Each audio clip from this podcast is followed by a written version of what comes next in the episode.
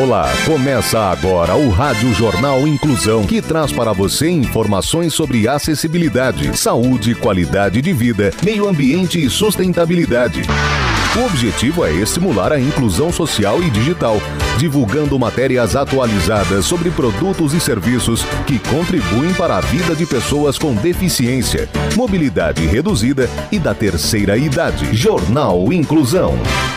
Olá, hoje é sexta-feira, dia 14 de julho de 2023. Eu sou Fernando Negrão Duarte e esse é o Rádio Jornal na Inclusão. Hoje é dia da liberdade de pensamento. Participam dessa edição os repórteres Clara Toscano, Tamiri Souza, Júlia Saori, Laís Nascimento e Rafaela Salum. Vamos para os destaques de hoje. Jornal. Jornal. Inclusão Brasil. Suores noturnos, as principais causas e quando deve se procurar um médico. No Brasil, 84% das pessoas têm pelo menos um tipo de preconceito contra mulheres. Esporte. Equipe Sorocabana de Boxe Olímpico vence torneio estadual em Paraguaçu Paulista. Detalhes com Clara Toscano. A equipe Sorocabana SESI da Liga Sorocabana de Boxe venceu com 27 pontos o torneio estadual de boxe olímpico, Extreme Box, realizado na cidade de Paraguaçu Paulista, em São Paulo. A delegação da cidade conquistou no total 12 medalhas de ouro. A competição contou com 70 boxeadores de todo o estado de São Paulo, que representaram 21 equipes de boxe, de 17 cidades do interior paulista. Sorocaba contou com 19 atletas disputando diferentes categorias de peso e em diversas classes, como infantil, cadete, juvenil e elite no masculino e feminino. Estou muito contente com o resultado obtido neste campeonato. Fomos campeões com méritos e novamente pude conquistar a evolução individual de cada atleta sorocabano, em especial daqueles que compõem a nossa equipe de base, declarou o treinador da equipe Vladimir Godoy. O atleta Atila Zacarioto foi um dos atletas que garantiu medalha de ouro na classe cadete, 15 e 16 anos, vencendo representante da cidade de Palmital. Além dele, João Pedro Marinho também conquistou o primeiro lugar na mesma classe, contra o boxeador da cidade de Marília. Na classe juvenil, o sorocabano Lucas Lima dominou os três rounds e venceu o adversário da equipe Collins Fight Team, bem como Gustavo Muniz, que ganhou a disputa contra o participante da equipe Team Cowboy Box. Outros quatro atletas de Sorocaba conquistaram medalhas de ouro por KO. São eles David Guedes, Leandro Coelho, William Bray Rodrigues e Leonardo Calhau de Souza. A Liga Sorocabana de Boxe representa o município nesta modalidade esportiva e conta com o apoio da Prefeitura de Sorocaba por meio da Secretaria de Esporte e Qualidade de Vida. Saúde. Suores noturnos, as principais causas e quando procurar um médico. Vamos com as informações de Tamiri Souza. A transpiração é uma função corporal natural que remove o fluido à base de sal das glândulas sudoríparas. Seu principal objetivo é controlar a temperatura do corpo, por isso suamos mais em dias quentes. Embora isso seja algo comum tanto durante o dia quanto à noite durante os meses de verão, isso também pode ser provocado por algumas condições de saúde. De acordo com a Mayo Clinic, vários fatores que podem contribuir para os indesejados suores noturnos incluem o seguinte: distúrbios hormonais, apneia do sono, ansiedade, infecções virais, transtorno por uso de álcool e ou substâncias, distúrbios autoimunes, endocardite, HIV e AIDS, linfoma Hodgkin e não Hodgkin, hipertireoidismo, leucemia, mielofibrose, AVC, tuberculose. Além disso, há alguns medicamentos que também podem causar os suores noturnos. São exemplos disso medicamentos para depressão, metadona e medicamentos para tratar o baixo nível de açúcar no sangue. Se esses episódios forem constantes e não melhorarem, ou se chegar ao ponto de você começar a sentir fadiga diurna como resultado da perda de sono devido ao suor, é hora de consultar um médico. Vale frisar que os fatores citados aqui não necessariamente podem ser a causa do seu suor noturno. Apenas um profissional de saúde pode fazer um diagnóstico preciso com base na avaliação do seu histórico médico completo, exame físico e possivelmente em alguns exames complementares. Comportamento.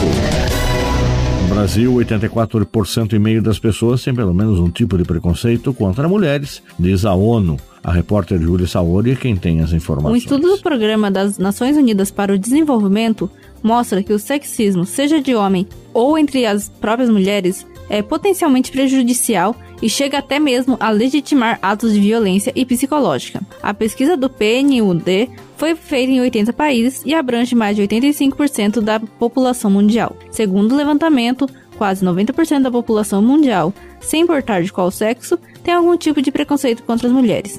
O estudo mostra que, no Brasil, 84,5% das pessoas têm pelo menos um tipo de preconceito contra as mulheres. Os piores indicadores no país são em relação à integridade física. São avaliados a violência íntima e o direito à decisão de querer ou não ter filhos. A educação tem o menor índice de preconceito.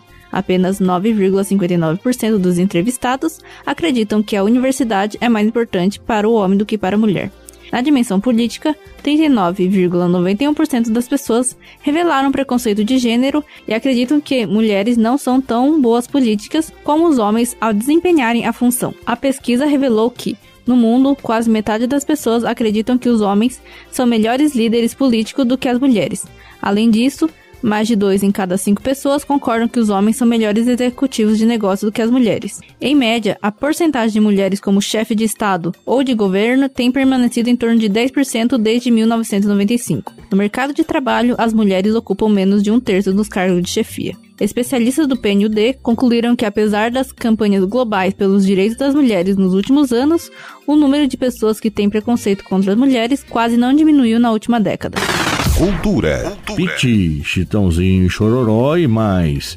Festa Julina de Sorocaba divulga datas e programação de shows. Detalhes com Laís Nascimento. A 42ª edição do evento será realizada entre os dias 12 e 30 de julho, no Paço Municipal. Ingressos custam a partir de R$ 5,00 e estão disponíveis no site oficial.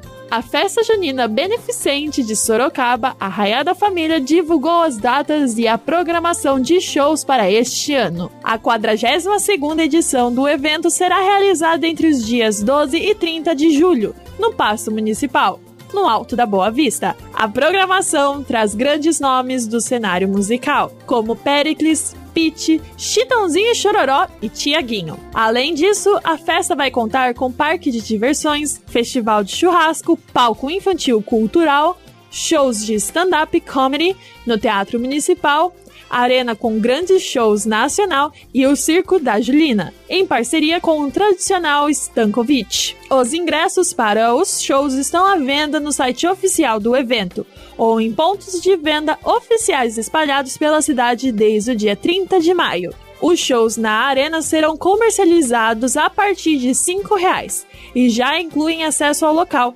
O estacionamento custará 20. A festa é realizada pela Associação das Entidades Participantes da Festa Junina Beneficente de Sorocaba e terá capacidade para mais de 10 mil pessoas. O recinto da festa funciona de quarta a sexta-feira, das 6 horas da tarde à meia-noite, e aos sábados e domingo, das 1 da tarde à meia-noite. Dica de filme e dica de audiolivro. E a dica dessa sexta-feira é o filme Sobre Rodas, com a repórter Rafaela Salum. Lucas é um menino que chega a uma nova escola depois de sofrer um acidente que colocou em uma cadeira de rodas. Lá, ele se torna amigo de Laís, uma colega de classe que sonha em conhecer o pai que a abandonou. Juntos, os dois iniciam uma jornada inesperada e decidem fugir de casa quando a jovem descobre o possível paradeiro do pai. O filme tem a classificação indicativa livre e o filme se encontra disponível para assinantes do Amazon Prime Video e para assinantes do Look. E aí, Boca Virgem, bora ganhar esse jogo, bebê? Vamos, Cala vamos. a boca, Kai. Vazio!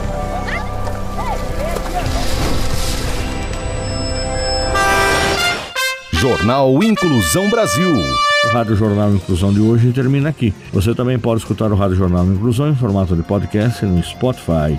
Se quiser entrar em contato com a gente, envie um e-mail para radioniso.br, repetindo radioniso.br ou pelo nosso WhatsApp, número é 15 99724 3329, repetindo 15 99724 3329. Obrigado pela audiência e até o próximo programa. Termina aqui o Rádio Jornal Inclusão, um projeto de extensão universitária da Agência de Comunicação da Universidade de Sorocaba. Jornalista responsável e apresentação, professor Fernando Negrão Duarte. Reportagens, Agência de Comunicação da Universidade de Sorocaba. Gravado no Laboratório de Comunicação da Universidade de Sorocaba, com edição de Douglas Vale e coordenação técnica de Luiz Rodrigues.